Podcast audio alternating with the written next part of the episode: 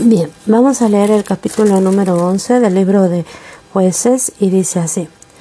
Jefte Galadita era esforzado y valeroso, era hijo de una mujer ramera y el padre de Jefte era Galad. Pero la mujer de Galad le dio hijos, los cuales cuando crecieron echaron fuera a Jefte diciéndole no heredarás en la casa de nuestro padre porque eres hijo de otra mujer. Huyó pues Jefte de sus hermanos y habitó en tierra de Tod, y se juntaron con él hombres ociosos los cuales salían con él. Aconteció andando el tiempo que los hijos de Amón hicieron guerra contra Israel. Cuando los hijos de Amón hicieron guerra contra, lo, eh, contra Israel, los ancianos de Galad fueron a traer a Jefte de la tierra de Tod y dijeron a Jefte, ven y serás nuestro jefe para que peleemos contra los hijos de Amón.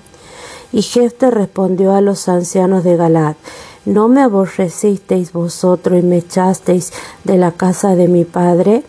¿Por qué pues venís ahora a mí cuando estáis en aflicción? Y los ancianos de Galad respondieron a Jefte, por esta misma causa volvemos ahora a ti para que vengas con nosotros y pelees contra los hijos de Amón y seas caudillo de todos los que moramos en Galad. Jeftes entonces dijo a los ancianos de Galad, si me hacéis volver para que pelee contra los hijos de Amón y Jehová los entregare delante de mí, ¿seré yo vuestro caudillo? Y los ancianos de Galad respondieron a Jefte, Jehová sea testigo entre nosotros si no hiciéremos como tú dices. Entonces Jeftes vino con los ancianos de Galaad y el pueblo los eligió, lo eligió por su caudillo y jefe. Y Jefte habló todas sus palabras delante de Jehová en Mizpa. Y envió Jefte mensajeros al rey de los amonitas diciendo, ¿qué tienes tú conmigo que has venido a mí para hacer guerra contra mi tierra?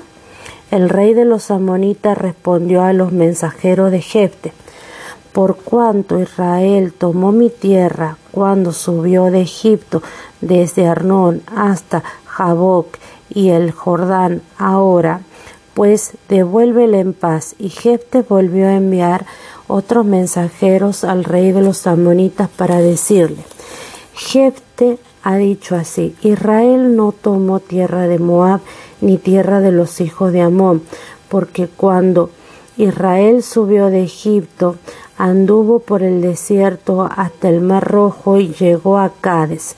Entonces Israel envió mensajeros al rey de Edom, diciendo, yo te ruego que me dejes pasar por tu tierra. Pero el rey de Edom no los escuchó. Envió también al rey de Moab, el cual tampoco quiso. Se quedó por tanto Israel en Cádiz. Después, yendo por el desierto, rodeó la tierra de Edom y la tierra de Moab, y viniendo por el lado oriental de la tierra de Moab, acampó al otro lado, al otro lado de Arnón. Y no entró en territorio de Moab, porque Arnón es territorio de Moab y envió Israel mensajeros a Seón, rey de los amorreos, rey de Esbón, diciendo, Te ruego que me dejes pasar por tu tierra hasta mi lugar. Mas Seón no se fió de Israel para darle paso por su territorio, sino que reuniendo Seón a toda su gente, acampó en Gaasa y peleó contra Israel.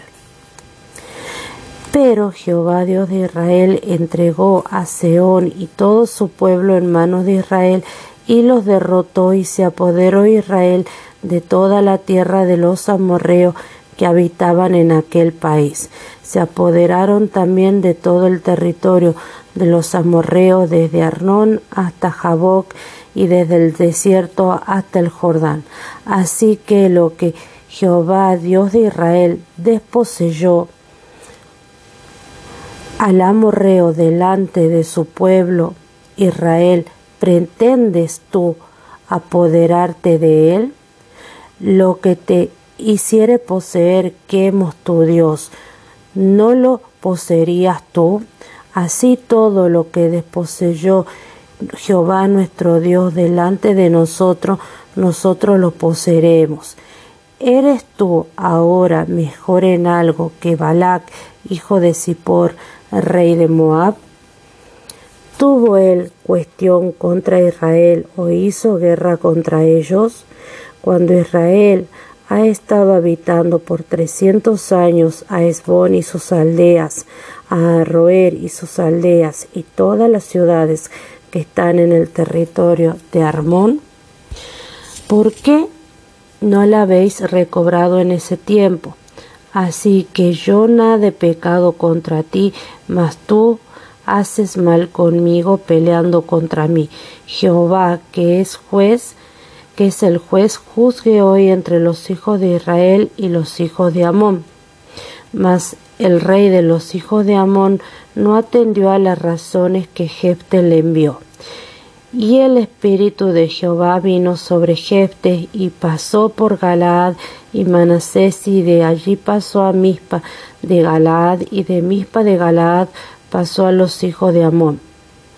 Y Jefte hizo voto a Jehová diciendo, si entregares a los amonitas en mis manos, cualquiera que saliere de la puerta de mi casa a recibirme, cuando regrese victorioso de los amonitas, será de Jehová, y lo ofreceré en holocausto. Y fue Jefte hacia los hijos de Amón para pelear contra ellos, y Jehová los entregó en su mano. Y desde Aroer hasta llegar a Minit, veinte ciudades y hasta la vega de las viñas los derrotó con muy grandes estragos. Así fueron sometidos los amonitas por los hijos de Israel.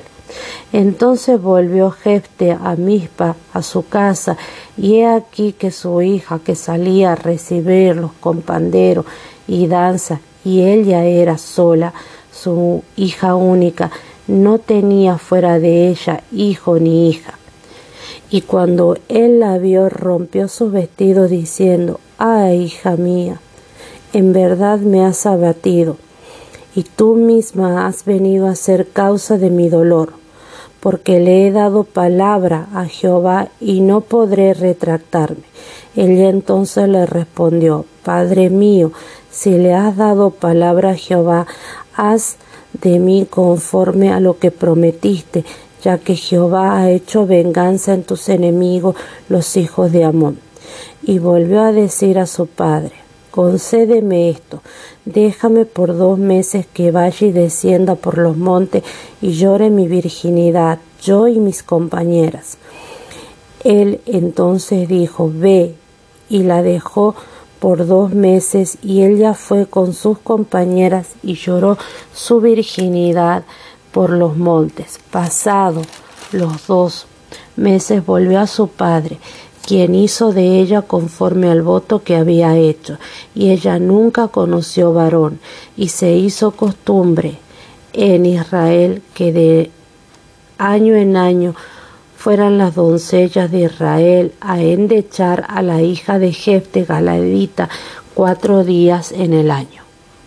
Bien, esta sería la lectura del libro de jueces capítulo 11 y ahora vamos a leer lo que la interpretación de la Biblia de estudio teológico nos enseña y dice así. Al igual que Jair, Jeftes también era de Galá, era esforzado y valeroso, pero su origen ilegítimo hizo que sus hermanas, hermanastros lo echaran de la casa de su padre. Al igual que Abimelech, Jefte se rodeaba de hombres ociosos,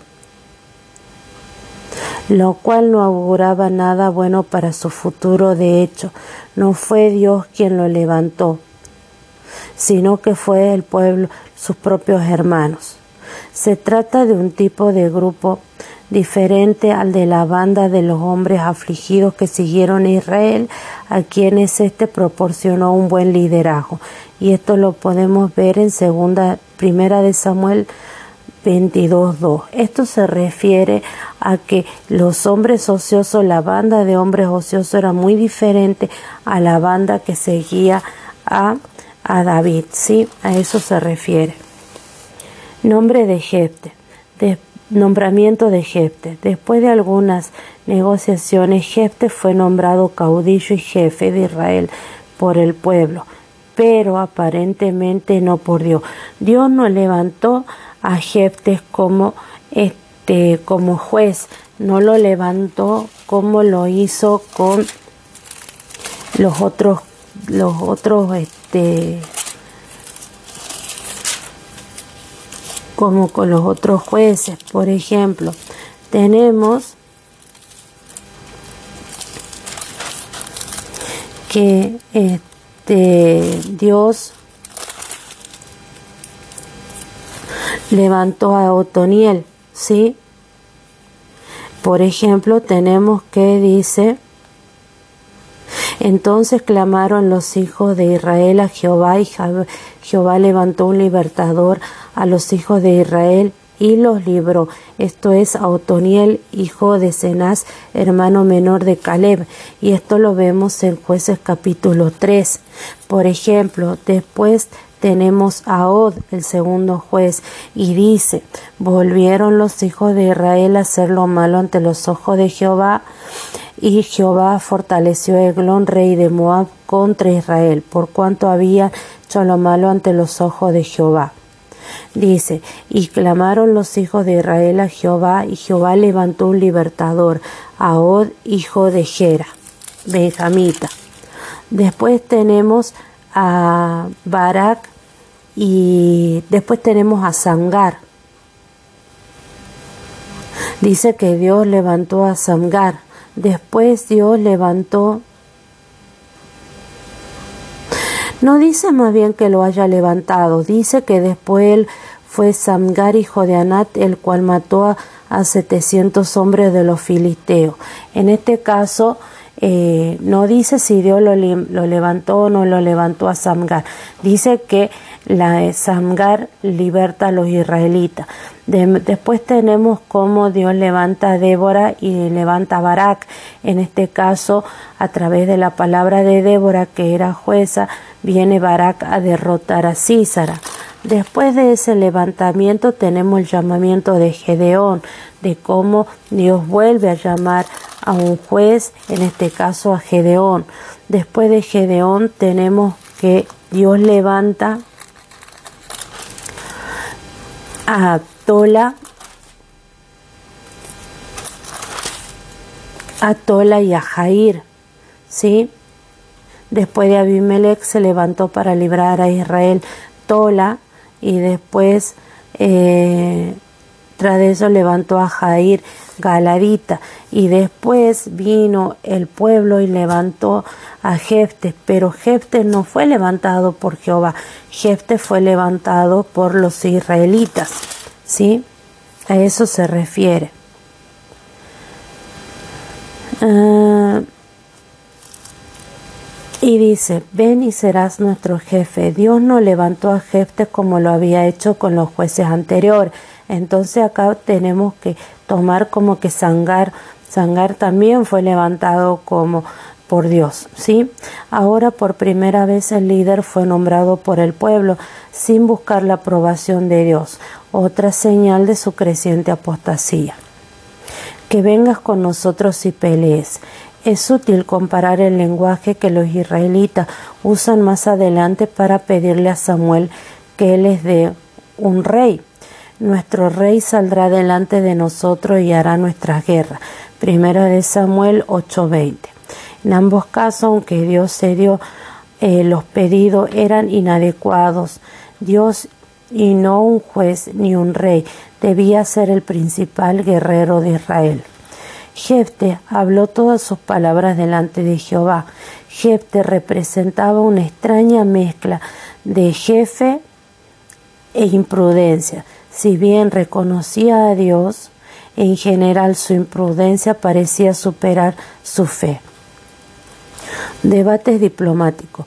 Las negociaciones entre Jeftes y los amonitas contentaron en gran parte de un impactante discurso de Jefte en el cual respondió a las acusaciones de los amonitas de que Israel había tomado ilícitamente el territorio que era objeto de la actual disputa.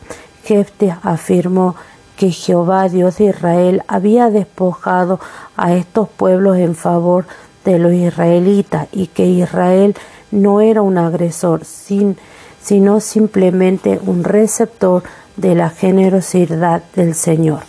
Los amonitas, los amonitas mismos habían sido culpables de su propia suerte al entorpecer los planes de Israel, lo que hizo que Dios ayudara a despojarlo. Israel no debía tomar la tierra amonita, ya que Dios lo había prohibido expresamente en Deuteronomio 2.19. Sin embargo, Seón, rey de los amorreos, había tomado parte del territorio moabita, a Moabita y luego Israel había tomado ese territorio y otro que pertenecía a Seón. Y esto lo vemos en número 21 del 25 al 26. Los amonitas, si en verdad habían tenido participación, merecían lo que les había sobrevenido. Además, en primer lugar, los amonitas nunca habían tenido verdadero derecho sobre la tierra, sino que era tierra de los amorreos. Finalmente, ya era muy tarde para reclamarle a Israel su derecho sobre la tierra, porque habían pasado 300 años desde los eventos en cuestión. Jefte finalizó su discurso llamando a Dios a juzgar entre los dos adversarios. Este repaso del pasado hace referencia a eventos ocurridos en el desierto que se relatan en números 20, 14, 21 versículos. Todo el territorio, los límites de la tierra de los amorreos, precisamente lo que los amonitas reclamaban como propio, lo podemos ver en números 21, versículo 24. Quemos era el dios de los moabitas. En otros lugares se menciona que el dios de los amonitas era Moloch. Primera de Reyes 17, versículos 7 y 33. O Milcom, Primera de Reyes 11, versículo 5, Segunda de Reyes 23, versículo 13. Sin embargo, Amón, Amón y Moab tenían un vínculo cercano ya que ambos eran descendientes de Lot. Génesis 19 del 35 al 38.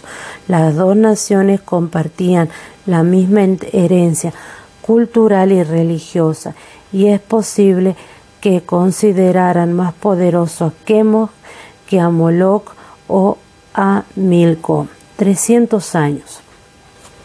Si el éxodo ocurrió aproximadamente en 1440 a.C., la fecha temprana y la conquista de Palestina comenzó cerca del 1400 a.C., el discurso de Jefte debe haberse pronunciado hacia el 1106 a.C. Sin embargo, 300 años puede ser un número redondo que indique una fecha aproximada. Si el éxodo ocurrió aproximadamente en 1260 a.C., la fecha tardía, el número que menciona Jefte no es preciso o es una generalización que simplemente, indica que había pasado siete u ocho generaciones. Victoria y juramento imprudente de Jeftes. El conflicto que los amonitas con los amonitas alcanzó su punto más crítico cuando Jefte los derrotó. Jefte vence a los amonitas. Sin embargo, el punto culminante de la narración de Jefte se centra en su juramento impulsivo. A fin de ganar el favor de Dios, prometió sacrificar a cualquiera que saliera de su casa a recibirlo tras su victorioso regreso. Esto reflejaba una aplicación equivocada del principio de ofrecer a Dios lo mejor del tesoro. En teoría era válido hacer juramentos para ofrecer holocaustos. Esto vemos en Levítico 22, versículos 18 y 20, que también especifica las características de una ofrenda válida. El trágico resultado del juramento de Jefte fue que sacrificó a su única hija.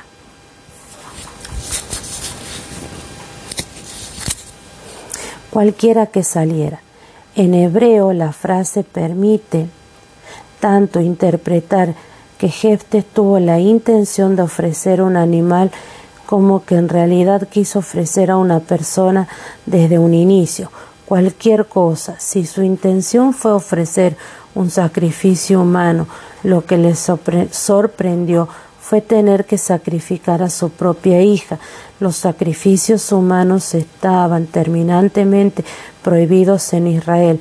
Levítico 18, versículo 21, el capítulo 20, versículo 2, Deuteronomio 12, versículo 31, Deuteronomio 18, versículo 10, Jeremías 19, versículo 5 y Ezequiel capítulo 20, versículo 30 y 31. Sin embargo, la imprudencia de Jefte lo impulsó a hacer un juramento así y aparentemente a cumplir su detestable compromiso. Y dice, no podré retractarme. Los juramentos eran asuntos solemnes y solo se hacían a Dios. Las personas no tenían obligación a hacerlo, pero si lo hacían, salvo excepciones, debían cumplirlo. Deuteronomio 23, versículos 21 y 23, Salmo 15, versículo 4, Eclesiastes 5, versículo 4 y 5. Sin embargo, todo juramento cuyo cumplimiento provoca un pecado no era vinculante. Respetarlo no podía agradar a Dios y las leyes levíticas contemplaban esa situación en Levítico 5, versículos 4 y 6. Hacer un sacrificio humano era algo abominable y Jefte no debió haber asesinado a su hija. ¿Quién hizo ella conforme al voto? Lo más probable es que esto signifique que Jefte literalmente sacrificó a su hija en holocausto. Sin embargo, otra posible interpretación es que Jeftes consagrara a su hija a un estado de virginidad perpetua como una forma figurada de sacrificio.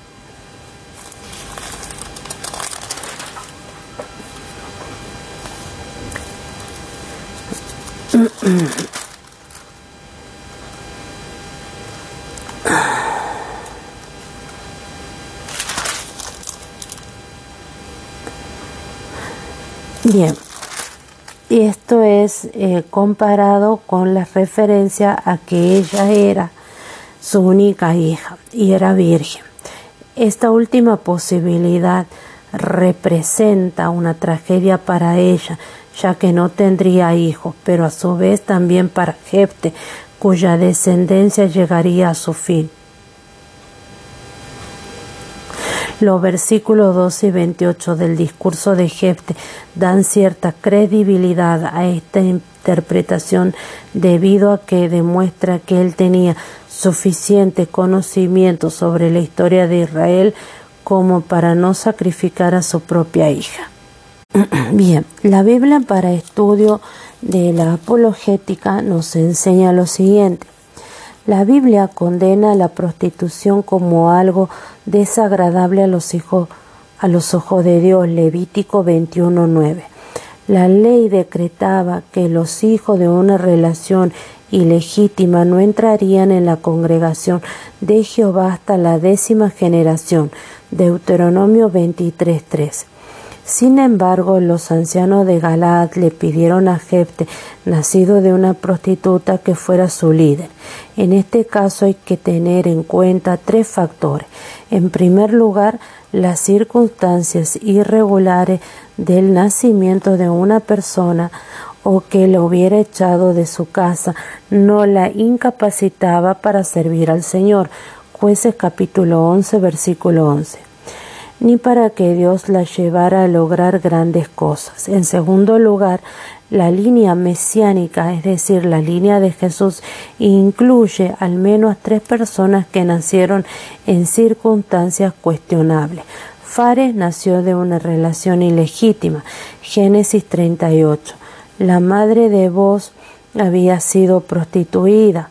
En este caso tenemos que la madre de Vos era este Raab y era la prostituta del libro de Josué. ¿Sí? Y los padres de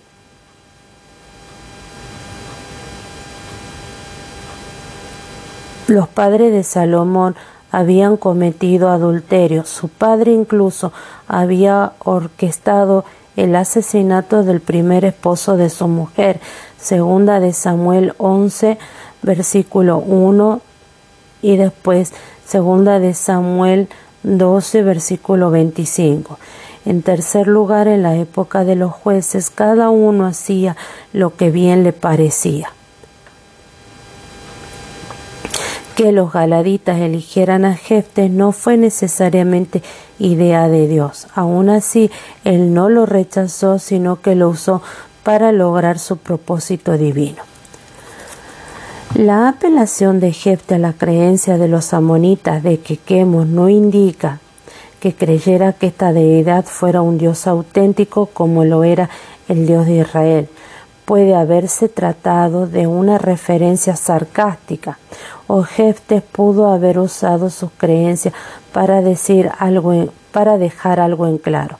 La tierra era de los israelitas porque el Dios de Israel era más fuerte que el de Amón, como había demostrado al vencerlo. En la época biblia se consideraba que las batallas se peleaban principalmente entre los dioses. La nación que ganaba tenía tenía el dios más fuerte. Jefte le explicó el asunto en términos que los amonitas comprendieran. Los autores de las escrituras enseñaron con claridad que había y hay solo un Dios verdadero. Segunda de Crónicas 15.3, Jeremías 10.10, Juan 17.3 y Primera de Tesalonicense 1.9. ¿Cómo pudo Jefte hacer un voto tan precipitado si el Espíritu de Jehová había venido sobre él? Aunque el Espíritu Santo puede guiar a un individuo, la persona tiene la libertad de seguir o rechazar su guía. Al parecer, Jefte decidió actuar por su cuenta en este caso y en medio de su euforia hizo un voto insensato. Primera, perdón, Proverbios 20:25 y Eclesiastés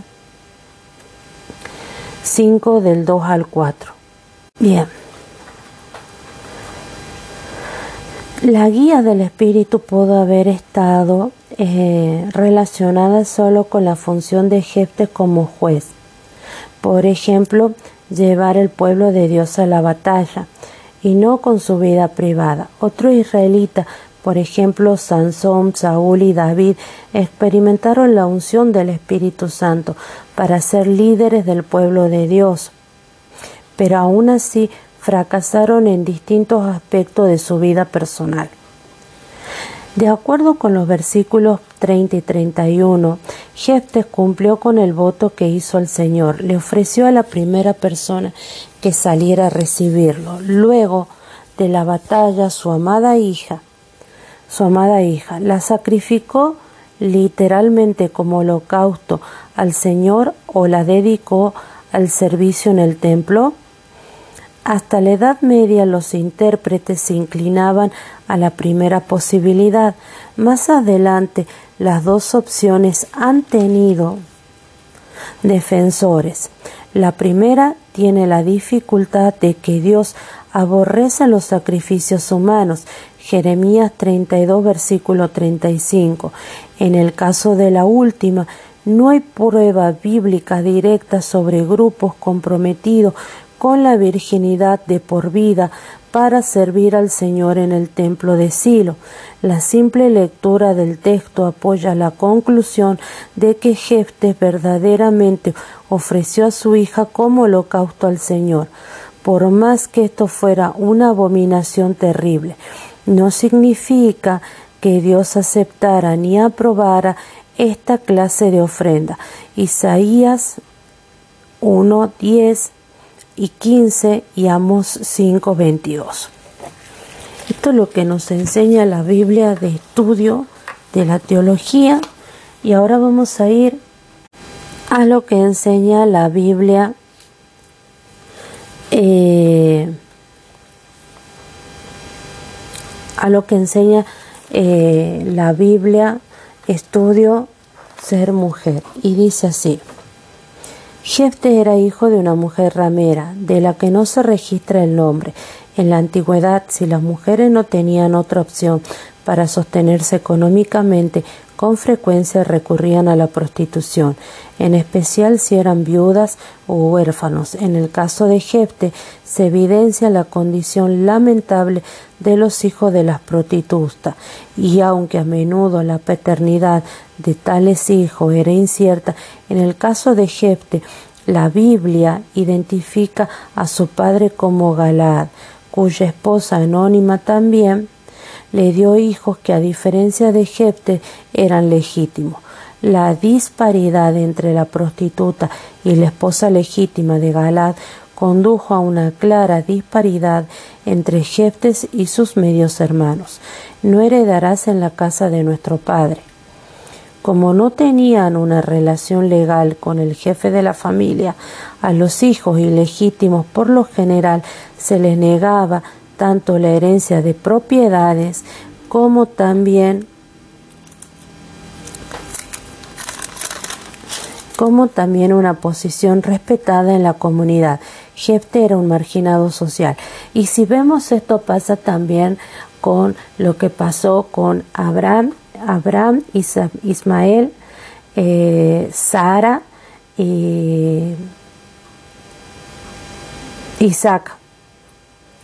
Resulta que como Sara no podía tener hijo, Sara le entrega a su sirvienta a Abraham para que se llegue a ella y engendre un hijo como si fuera de ella. Sara, esta mujer, eh, engendra un hijo que es Ismael. Después eh, viene el ángel del Señor cuando lo visita y le hace la promesa de que Sara quedaría embarazada y de la promesa nace Isaac. Más adelante eh, ah, hubo una contraposición en este caso y eh, Abraham eh, son echados de la casa de Abraham. Dice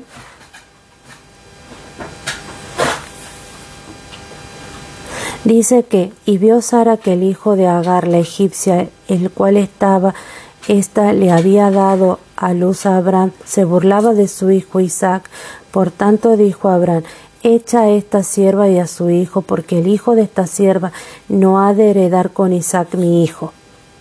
Entonces lo echan. De ahí es que también podemos compararlo con esta situación que está viviendo Jefte, ¿sí?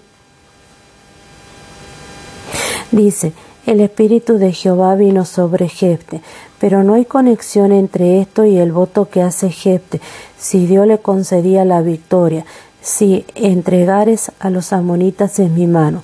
Si bien los votos eran corrientes entre los israelitas, Jefte procuraba negociar con Dios. Era común entre guerreros paganos prometer algo de gran valor a los dioses a cambio de que ellos le dieran la victoria. Quien saliera de las puertas de mi casa a recibirme, lo ofreceré en holocausto. Aparentemente Jefte promete ofrecer una víctima humana, aunque la Biblia no aclara la razón, tal vez creyó que de ese modo realizaba un acto agradable a Dios. Sin embargo, la naturaleza precisa de este voto continúa siendo motivo de especulación entre eruditos cristianos.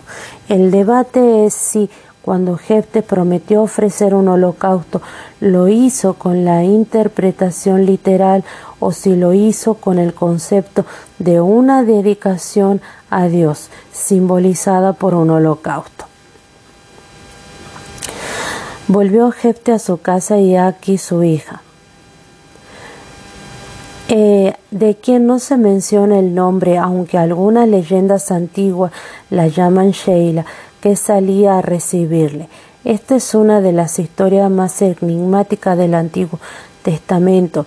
La traumática sorpresa de Jeftes fue que la persona que él había ofrecido a Dios en voto resultó ser su propia hija, que era su única hija. Cuando Jefte hizo el voto eh, aparentemente no se le ocurrió pensar en las posibilidades de quién podría salir a su encuentro. Al recibir a su padre, las mujeres, cuando regresaban a sus padres con panderos y danza, ella hacía lo acostumbrado por las mujeres cuando regresaban los guerreros victoriosos. Éxodo 15:20 y Primera de Samuel 18:6. Y cabe preguntarse si acaso no sabía que esa era la costumbre de las mujeres en Israel y que era muy probable que su hija saliera a recibirlo. Y si a pesar de saberlo hizo el voto, pandero alude a una variedad de instrumentos de percusión pequeño, pero a diferencia de los actuales no tenía cascabeles de metal a los costados, contaba de un marco circular de madera de alrededor de 25 centímetros de diámetro, sobre el cual se había estirado y fijado un pedazo de cuero de cabra. Rompió sus vestidos, en señal del dolor abrumador, del modo típico en el antiguo cercano oriente. ¡Ay, hija mía! Habrá sido extraño para ella notar la respuesta de su padre que actuaba como un soldado derrotado y no como un comandante victorioso que era.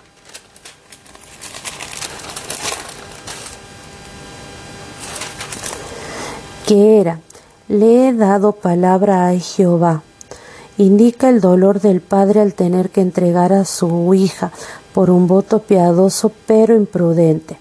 El historiador judío Flavio Josefo del siglo primero después de Cristo, al comentar este episodio, mantiene que el sacrificio ofrecido por Jefte estaba en oposición a las leyes de Dios.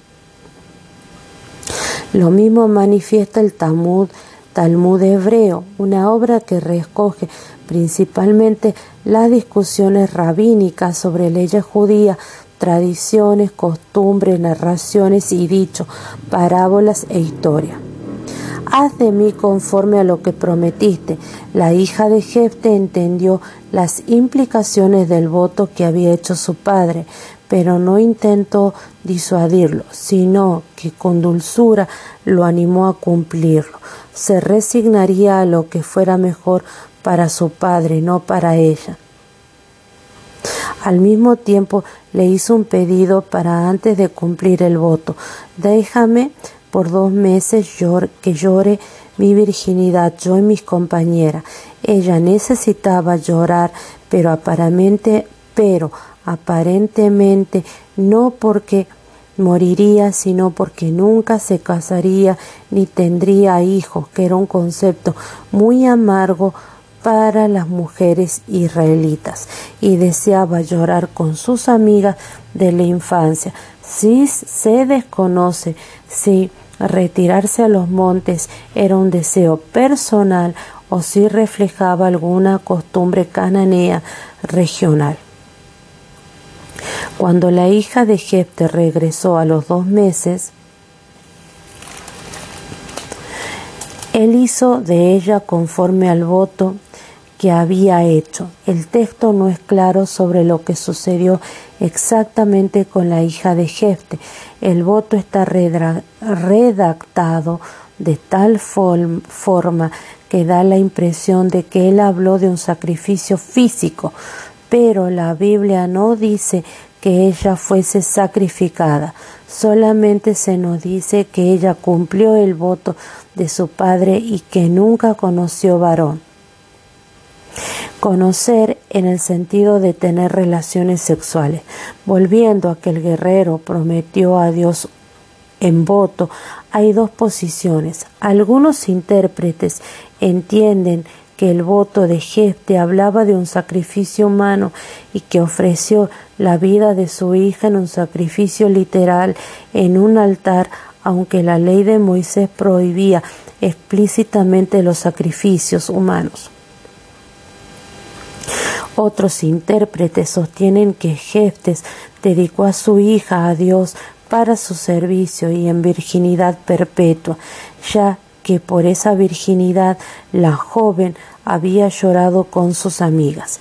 La hija de Jefte se distinguió por su moralidad, por su heroísmo, al conservar, conservarse virgen aún luego del voto de su padre, y por su disposición a que su padre la ofreciera en sacrificio o a vivir su vida en celibato en el santuario para que su padre cumpliera el voto que había hecho a Dios, pero que Dios nunca lo había pedido. Costumbre en Israel que anualmente las doncellas enderechar, endecharan a la hija de Jefte cuatro días en el año. Así nació esta costumbre, probablemente local, de un peregrinaje anual de jóvenes israelitas vírgenes y por lo tanto vivían en la casa paterna para lamentar lo que le sucedió a la hija del guerrero y honrar su memoria. Endechar significa eh, cantar endechas, especialmente en loor de los difuntos, su memoria de los en los funerales. Y endecha significa canción triste y melancólica que se entonaba como un lamento en ocasiones de duelo por la muerte de alguien o por calamidades. En este caso, la hija de Jefte y sus amigas fueron al monte a cantar canciones tristes, melancólicas, eh, por la situación de que ella eh, tenía que entregar su virginidad, en la cual tenía que ser entregada en un holocausto. La Biblia eh, de estudio herencia reformada nos enseña lo siguiente con respecto a este capítulo y dice así. Aunque Jefte era de cuestionable origen y había sido rechazado por lo suyo, Dios lo tomó para liberar a Israel. Él había sido despreciado, pero Dios lo levantó para que fuera libertador de su pueblo. De esta manera su ministerio dibuja una línea recta con Cristo. El Señor Jesús también fue despreciado por los hombres. Isaías 53.3, Juan 1.11 pero Él fue el instrumento del gran poder de Dios para redimir a su pueblo de la esclavitud del pecado. Esto es un recordatorio de que al leer jueces, cada libertador que Dios levantó anticipa y señala al, al último y único redentor, el Señor Jesucristo, quien de ninguna manera fracasa en su misión o decepciona a su pueblo. Acerca de los votos debemos tomar la postura de Jefte. No podré retractarme. Hay sabiduría para nosotros en Eclesiastés 5:5.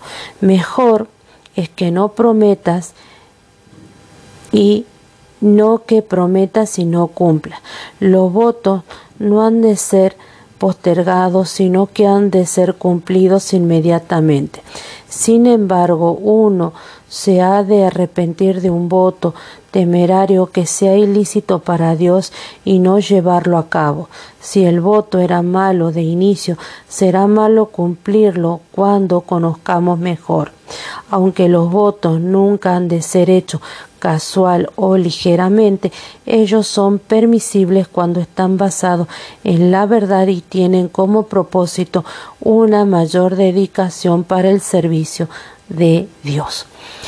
Y esta sería la lectura del capítulo 13, perdón, del capítulo 11 del libro de jueces. Y tenemos en cuenta el hecho de no hacer votos que después no vamos a poder cumplirle a Dios, ¿sí? Que Dios los bendiga, los guarde, los proteja y los liberte siempre. Amén. Y les mando un beso inmenso.